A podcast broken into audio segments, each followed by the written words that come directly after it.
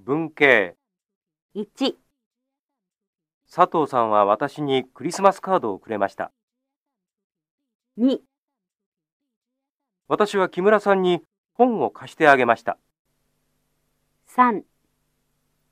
私は山田さんに病院の電話番号を教えてもらいました4、母は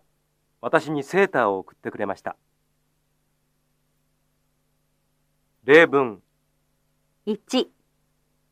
太郎くんはおばあちゃんが好きですかはい好きですおばあちゃんはいつもお菓子をくれます2。美味しいワインですね。ええ佐藤さんがくれましたフランスのワインです3。太郎くんは母の日にお母さんに何をしてあげますかピアノを弾いてあげます4ミラーさん、昨日のパーティーの料理は全部自分で作りましたかいいえワンさんに手伝ってもらいました5電車で行きましたかいいえ